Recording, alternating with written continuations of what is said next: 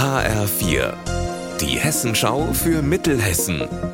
Hier ist das Studio Gießen.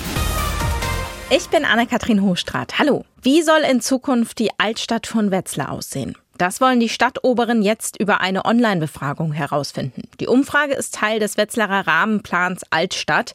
Ziel ist es, die historische Kernstadt wieder attraktiver zu machen. Für Bewohnerinnen und Bewohner, Touristen und vor allem für den Einzelhandel und die Kundschaft. Die Online-Umfrage ist ab jetzt für einen Monat freigeschaltet.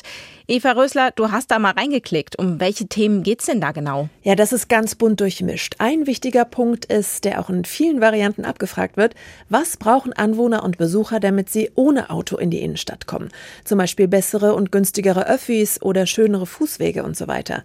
Dann weiterer Punkt ist, ähm, wie grün soll die Altstadt sein? Heißt, soll Photovoltaik auf die Dächer, Pflanzen an die Außenfassaden oder welche sozialen, kulturellen oder sportlichen Einrichtungen fehlen noch? Und ganz wichtig, was ist wesentlich, damit der Wohnraum in der Altstadt auch tatsächlich bewohnt wird?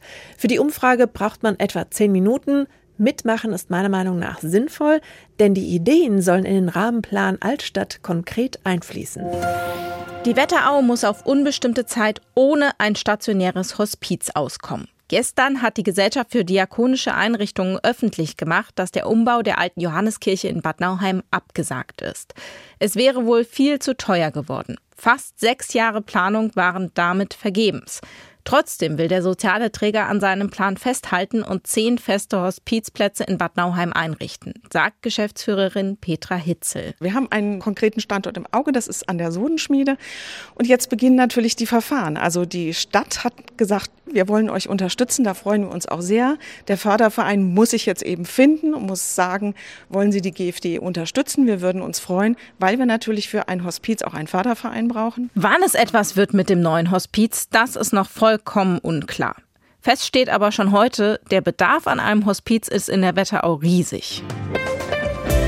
Unser Wetter in Mittelhessen. Neben der Sonne bilden sich jetzt am Nachmittag Wolken, die bleiben aber harmlos. Bei 24 Grad in Gladenbach und 25 Grad in Gambach.